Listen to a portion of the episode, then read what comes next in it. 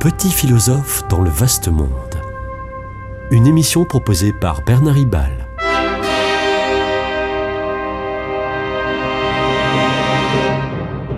Bernard Ribal, essayiste, agrégé et docteur en philosophie. Conscience, conscience, instinct divin, immortelle et céleste voix, guide assuré d'un être ignorant et borné, mais intelligent et libre, juge infaillible du bien et du mal, qui rend l'homme semblable à Dieu, c'est toi qui fais l'excellence de sa nature et la moralité de ses actes. Fin de citation, citation de Rousseau, dans Jean-Jacques Rousseau, dans l'Émile ou de l'éducation, le livre 4, qui a pour titre célèbre Profession de foi du vicaire savoyard, publié en, en 1762. Alors, très célèbre et très belle phrase de Rousseau. Pourtant, elle ne peut pas plaire à un laïciste pour qui la conscience ne saurait être à ce point de nature divine, même si Rousseau est une grande lumière du siècle des Lumières, chère aux laïcistes. Mais cette définition de la conscience par Rousseau peut-elle convenir à un chrétien? Je ne crois pas. Parce que dans cette triomphante définition rousseauiste se noue, hélas, le malheur de l'humanité. L'homme, en effet, peut-il se sentir quitte de son devoir moral quand il se déclare sincèrement, sincèrement, quand il se déclare en paix avec sa conscience? Beaucoup de djihadistes sont sûrs d'agir selon la voie de leur conscience et selon la dictée de Dieu à Mahomet. Et pourtant cette conviction génère la barbarie et n'est pas partagée par tout l'islam. Ponce Pilate se lave les mains dans l'eau de sa conscience, et ce sera la crucifixion de Jésus.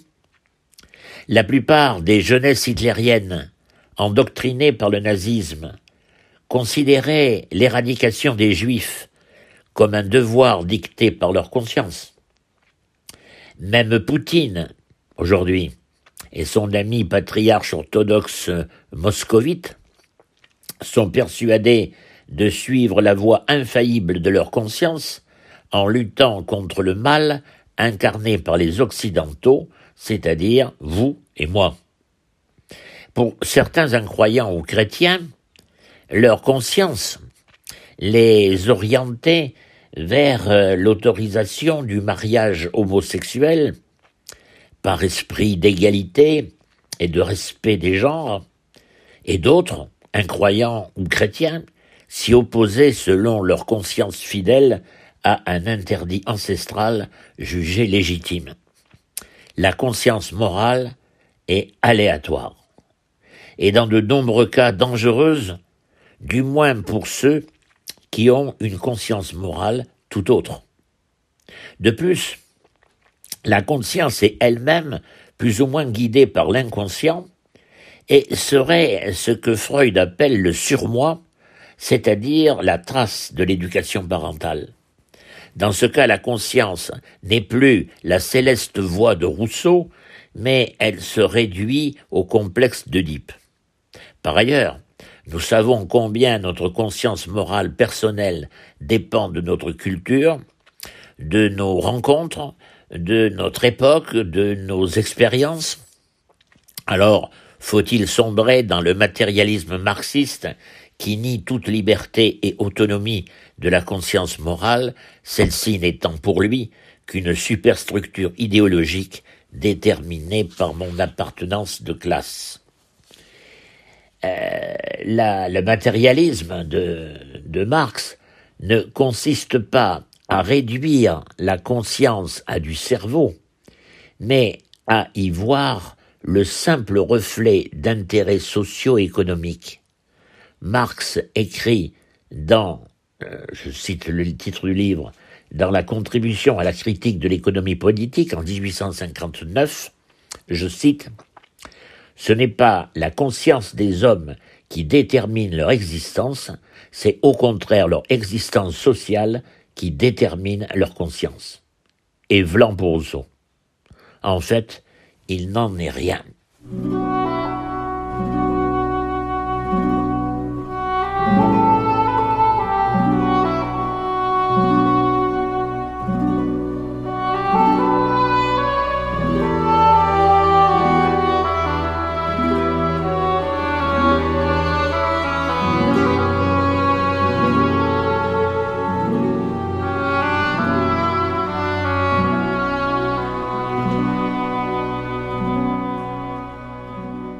La conscience est bel et bien libre. Mais justement, elle n'est pas un magasin de recettes, de conduite, un catalogue de, de devoirs, une énumération de contraintes et d'obligations. La conscience morale est faussement une voix intérieure qui me susurre ce que je dois faire. Mais ma vraie conscience est interrogation. Elle est bien ouverte à la transcendance divine, mais pas sous la forme d'ordre reçu, mais sous la forme de scrupule. Cette transcendance me met en question, met en question le moi. Et cette mise en question trouve son contenu concret dans la présence d'autrui qui m'interpelle. Le loup de la fontaine serait devenu un être humain s'il s'était laissé interpeller, euh, mettre en question, mis en question par l'agneau. Mais, comme tout animal, le loup est resté figé dans, le déterminisme de sa voracité. L'animal n'est ni bon ni méchant, il est ce que sa génétique lui impose d'être, nulle mise en question, nul accès à une transcendance, nul accès à une moralité et aussi nul accès à la liberté. La liberté, en effet, implique une alternative, un pouvoir faire autrement, comme le dit Kant dans la critique de la raison pure en 1781. Le loup peut choisir d'aller à gauche ou à droite, mais il ne peut pas choisir sa finalité. Il est condamné à sa voracité. Nul accès animal à la moralité, à la liberté, mais aussi au progrès. Le progrès, en effet, procède d'une interrogation, d'une mise en question du passé et du présent pour se projeter vers un avenir autre, un avenir autre et meilleur. Pour Hegel, et plus tard euh, pour Alain, progresser, c'est dire non. Dire non, c'est avancer contre le vent par la force même du vent sur les voiles en tirant des bords. Les animaux ne progressent vraiment que par mutation génétique ou domptage par l'homme. Il en va de même de la prise de conscience, qui implique la mise en balance du vrai et du faux, du oui et du non. L'animal a, comme l'être humain, des sensations, mais il n'accède pas aux prises de conscience. Il a une âme sensitive. Alors, après bien des tergiversations, confuses, au cours de l'histoire de l'Église, le, pape Jean-Paul II, lors de l'audience publique du 19 janvier 1990, nous dit que les animaux ont une âme et que nous devons, nous les hommes, leur être solidaires. Mais ce n'est pas la même âme que l'âme humaine qui comprend la sensibilité animale, certes, mais aussi la conscience dont on vient de parler, et aussi encore l'esprit au sens du pneuma, mot grec qui euh, justement signifie l'esprit, euh, mot donc le, pneuma qui euh, procède d'où procède pardon la dignité éternelle de chaque humain et pneuma, d'où s'origine euh, sa générosité gratuite. Il est encore plus intéressant de constater que la machine, y compris celle de l'intelligence artificielle, n'a pas d'âme. Un moteur ne souffre pas. Il n'y a pas de douleur ressentie dans le déchirement de ses pièces. L'intelligence artificielle peut, dans un robot par exemple, imiter les apparences de la souffrance humaine ou de la joie humaine, mais elle, cette intelligence artificielle n'éprouve nulle part le ressenti vécu de tels sentiments ou sensations.